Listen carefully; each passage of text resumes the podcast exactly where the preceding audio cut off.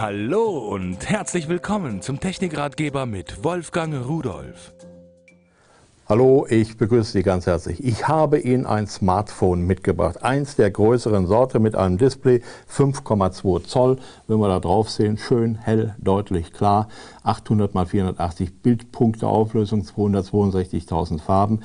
Der Speicher erweiterbar über externe Karten, die Sie kaufen müssen. Bis 32 Gigabyte, eingebaut sind 256 Megabyte. Ein Dual-SIM, das heißt, Sie können zwei Karten gleichzeitig reintun, eine davon als UMTS und haben dann ein äh, 3.5G Telefon mit einer Geschwindigkeit bis zu 14.400 Kilobit pro Sekunde. So, alles andere können Sie natürlich machen wie immer. Sie können damit normal telefonieren. Sie haben eine Kamera vorn eingebaut.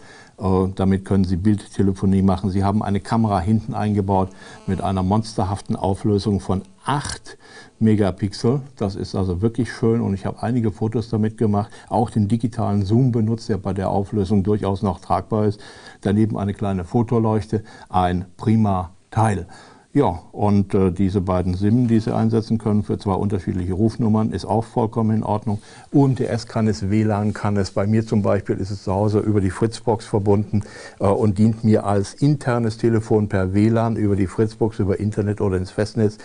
Es gibt kaum etwas, was dieses Teil nicht kann. Und die Applikationen, die es dafür gibt, die sind unzählig geworden. Und die können Sie ja, äh, die meisten davon, kostenlos aus dem Netz laden. Wenn Sie was besonders Gutes haben wollen, da kostet es natürlich ein paar Cent, aber das ist dann auch nicht die Welt.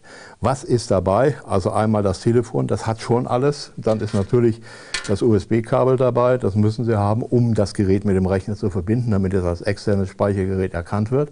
Und Sie können darüber auch aufladen oder hier das Ladegerät ist auch dabei. Oder äh, während Sie am Rechner angeschlossen sind, wird es natürlich auch aufgeladen. Aufgeladen.